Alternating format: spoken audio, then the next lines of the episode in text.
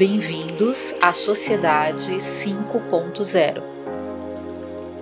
Olá, eu sou Davi Pereira. E eu sou Douglas Taube. Bem-vindos ao episódio 1 do podcast sobre Sociedade 5.0. E para você que não ouviu o nosso piloto, este podcast se destina a discutir os conceitos de Sociedade 5.0, uma sociedade super inteligente, centrada no ser humano e que equilibra o avanço tecnológico com uma resolução de problemas sociais e econômicos, através de um sistema de total integração entre espaços físicos e virtuais a Sociedade 5.0 foi proposta no quinto Plano Básico de Ciência e Tecnologia do Japão em janeiro de 2016, como uma sociedade futura, a qual o Japão deveria aspirar. Só para lembrar, segue-se a Sociedade Caça, que foi a Sociedade 1.0, a Sociedade Agrícola, Sociedade 2.0, a Sociedade Industrial, Sociedade 3.0 e a que vivemos atualmente, a Sociedade da Informação, Sociedade 4.0. A ideia deste podcast é fomentar a discussão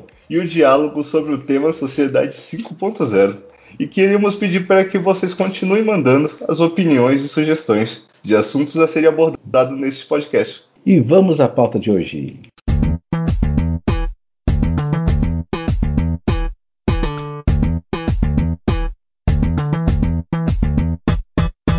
Neste episódio, vamos abordar um ponto-chave para criar uma sociedade centrada no ser humano, em que, em especial, tem extrema relevância para o Brasil, uma vez que temos uma lacuna gigante em relação a outros países: a capacitação de pessoas de forma que permita a adoção de um novo modelo de sociedade. Você concorda, Douglas? Concordo plenamente contigo, Davi.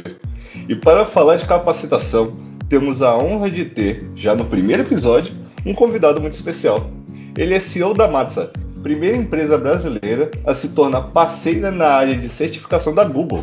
Senhoras e senhores, com vocês, Marco Carvalho. Marco, por favor, se apresente para os nossos ouvintes. Eu me chamo Marco Carvalho, sou um profissional de tecnologia da informação que atua no mercado desde 80.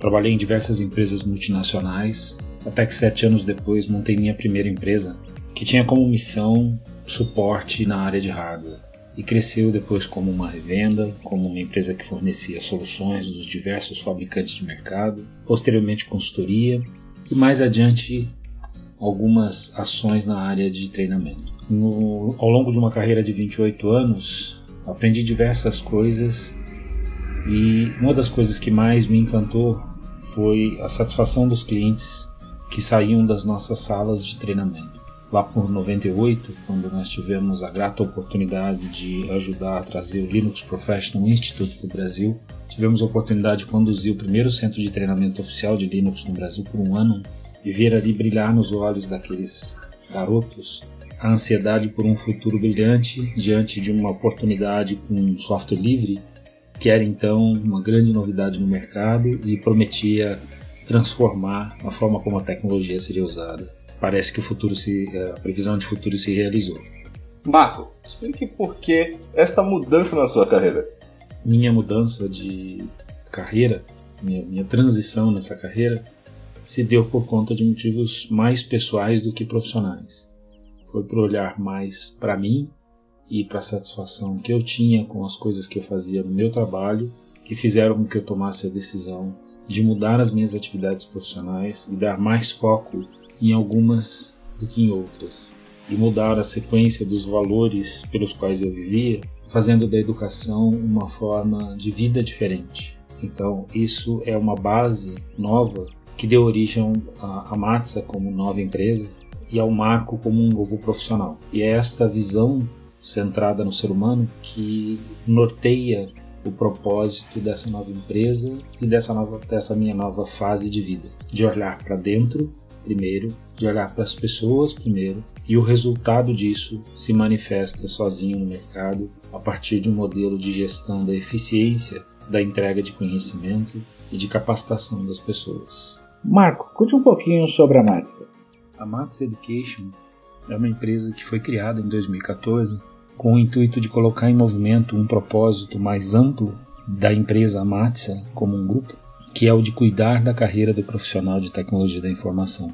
Na nossa leitura, essa carreira tem um ciclo de vida que vai desde os mais tenros anos onde uma menina ou um menino sonham em ser um profissional na área de tecnologia, alguém que consiga dominar as máquinas ou os softwares ou a tecnologia que no momento daquele sonho lhe parece algo muito avançado, até o nível mais alto dessa carreira, onde esse profissional vai ser um grande tomador de decisão e habilitador de soluções de tecnologia que vão tornar possíveis todos os negócios e serviços que existem no mercado hoje habilitados pela tecnologia. Só nessa jornada, se você pensar numa criança de 7 anos de idade para um profissional com 37 anos de idade, em 30 anos, quanta coisa muda na tecnologia ou quanto, quanto muda a vida de um profissional ao longo de 30 anos. A velocidade parece muito rápida, mas na verdade 30 anos na vida de um ser humano que trabalha com tecnologia se vive muito mais do que relativamente 30 anos. Cuidar dessa carreira faz com que esse profissional tenha condições para poder ultrapassar essa jornada de forma satisfatória e se acostume com esse acelerar da tecnologia como parte da sua vida e que anteveja os passos desse crescimento, e para isso é necessário que alguém medie esse processo de disponibilização do conhecimento que ele precisa em cada fase. Falando das fases, a Matsa faz isso através de três unidades. A primeira dela, que foi fundada, é a Matsa Education, que é uma empresa focada em certificação, em treinamento preparatório para certificação, processos de capacitação profissional, para atender aos profissionais que já estão no mercado, formados ou não, mas já empregados, que necessitam de conhecimento qualificado que vem da indústria, que é criado pela indústria que desenvolve os produtos e as tecnologias hoje em uso, e é um processo contínuo de atualização, com ciclos de vida cada vez mais curtos e demanda alguém que cuide do processo de manter esse conhecimento vivo e disponível para esses profissionais se manterem atualizados e aptos para o mercado. Num passo anterior, na fase onde esse profissional se prepara para entrar no mercado, numa fase que nós chamamos de fase acadêmica, que pode se iniciar lá pelo ensino fundamental, se quiser, mas em geral se inicia no ensino médio ou no ensino superior, nós atendemos as necessidades desse profissional através da Mats Academy, que é uma divisão que tem a missão de acelerar o processo de aprendizagem dos profissionais que estão em formação na academia trazendo o conhecimento da indústria de tecnologia para dentro das instituições de ensino, de forma a auxiliar a academia a estar mais próxima das necessidades dos serviços que esses profissionais prestarão para a indústria. A indústria tem uma demanda, uma necessidade e as escolas formam alunos que estão preparados para explicar o que aprenderam sobre a ciência que lhes foi passada, mas pouco preparados para aplicá-los no dia a dia que o mercado demanda. Então a missão da Matsa enquanto Matsa Academy é a de reduzir essa distância, reduzir essa, esse ato que existe entre o processo de planejamento e construção de conteúdo da academia com o atendimento da demanda de serviços que o mercado de fato necessita. E por último, e talvez a mais importante das divisões, existe a Matsa Institute, que é um negócio social que tem como missão alimentar os sonhos daqueles que um dia sonham estar na universidade, conseguindo entrar numa universidade para se preparar para ser, quem sabe, um profissional de tecnologia, dos mais simples que sejam, desde um garoto ou de uma garota de atendimento de suporte de primeiro nível, ou de um programador simples, que esses sonhos possam ser alimentados através não só do conhecimento que está disponível na indústria, mas da infraestrutura que está disponível no meio acadêmico, financiado pelos resultados financeiros, pelos lucros da indústria de tecnologia da informação na forma de projetos de responsabilidade social. Então é, essa é a Matsa Group, um grupo de três unidades de negócio que reúne pessoas interessadas em cuidar da carreira do profissional de tecnologia da informação, desde aquele que já está na sua carreira até aquele que sonha um dia entrar numa faculdade e conseguir cursá-la e sair pronto para o mercado com uma carreira promissora. Muito legal a ideia de alcançar pessoas de baixa renda. E esse é um desafio quando se fala em sociedade centrada no bem-estar no ser humano. Marco, fale um pouco sobre a sua percepção sobre a sociedade 5.0. Ouvi outro dia alguém falar sobre a expressão sociedade 5.0 como uma espécie de evolução de uma fase que vivemos hoje chamada de indústria 4.0. É, a gente tem essa mania de colocar números de versões em coisas ou em fases da vida como se fossem versões de software. Mostra de como a tecnologia influencia a nossa maneira de pensar hoje. Mas essa visão de sociedade 5.0 nasce no Japão com a ideia de que uma nova sociedade vem sendo criada à medida em que a tecnologia se envolve cada vez mais com as nossas atividades diárias.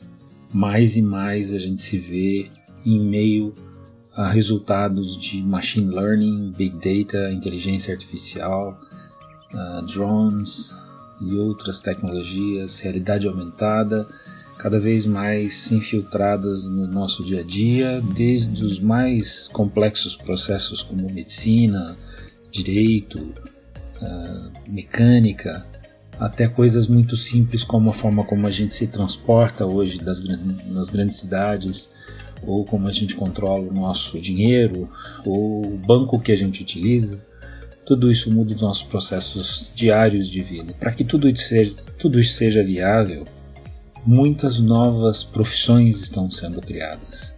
Não são os mesmos profissionais de tecnologia que vieram lá do passado que estão suportando essa grande transição e a grande onda de profissionais que está se formando cria um novo universo de possibilidades. Hoje em dia, não é incomum você encontrar um jovem de 20 anos dizendo eu sou um engenheiro de dados.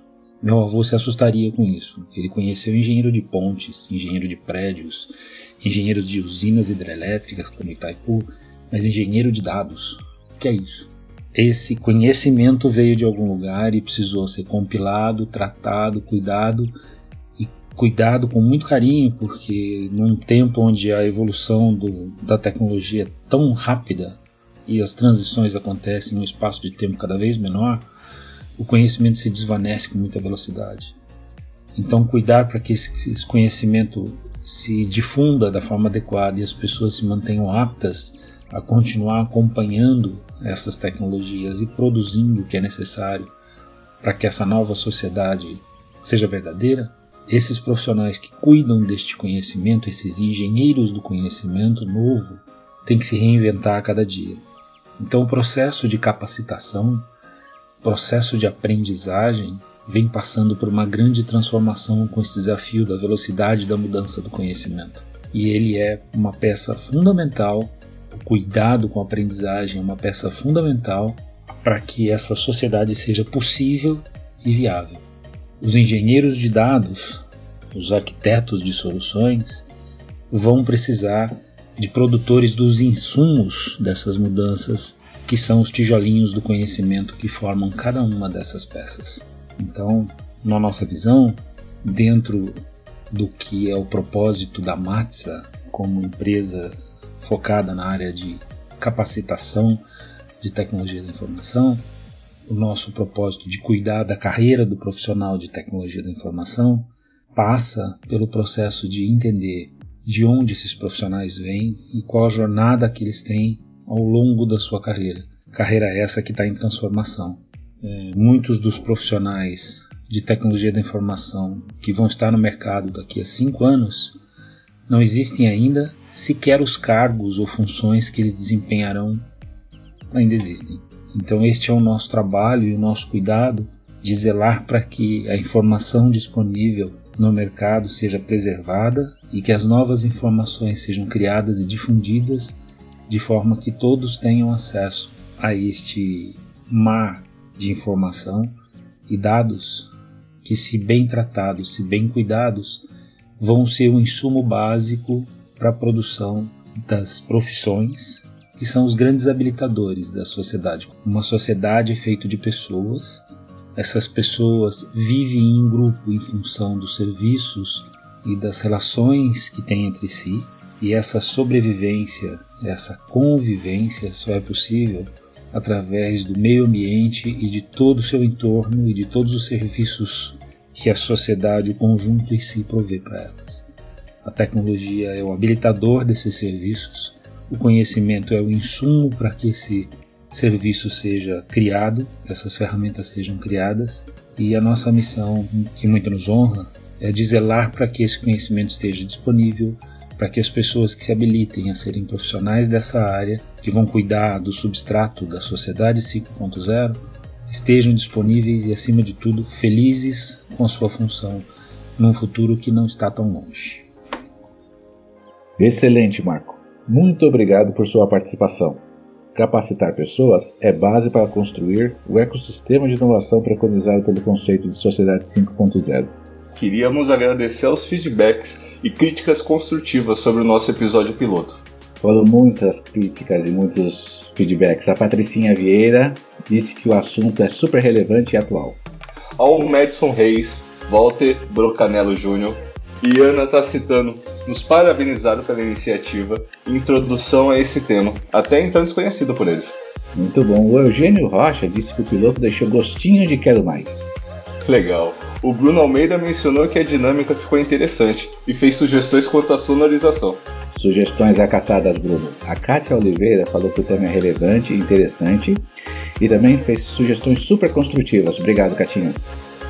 O Adilson Talbi Júnior, meu cunhado do podcast Erro Crítico, elogiou a iniciativa e fez algumas sugestões técnicas em relação à roteirização, sonorização e edição. O Eduardo Live fez uma reflexão super profunda e oportuna. Ele falou: É importante lembrar que máquinas são descartáveis, seres humanos não. Muito bem lembrado. O Leandro Albuquerque deu dicas de matérias que tem relação com o tema central do nosso podcast e indicou também alguns lugares para as próximas gravações. Wesley Oliveira comentou que estamos inovando a abordar esse tema. Grato, Wesley. Valeu. Ah, e um agradecimento especial para minha esposa, Ana Paula Talvi, pelo suporte e apoio em diversos momentos para que essa iniciativa se tornasse realidade. e um apoio especial para a Ruth, a minha esposa, que fez a introdução do nosso podcast. E este foi o episódio 1 do nosso podcast. O que você achou? Mande suas perguntas, sugestões, ideias através de um dos nossos canais, que incluiremos nos próximos episódios. Estamos presentes nas principais redes sociais e nas plataformas de podcast da sua preferência. Compartilhe também com seus contatos o link do nosso podcast. A ideia é formarmos uma comunidade preocupada em utilizar as tecnologias que temos hoje a serviço do bem. Até o próximo episódio. Até mais, pessoal.